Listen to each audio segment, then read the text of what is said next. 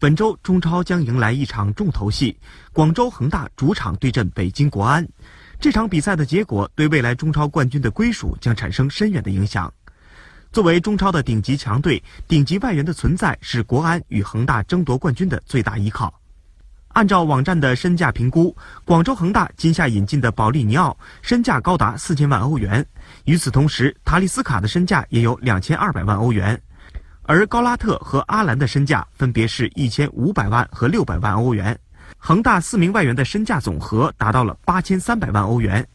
相比之下，国安四名外援的身价要逊色得多，总价只有四千五百五十万欧元。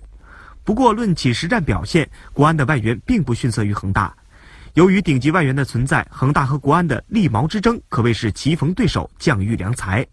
在外援实力和数据差距不大的情况下，由国内球员们担纲的后防线或许将悄然改变比赛的走势。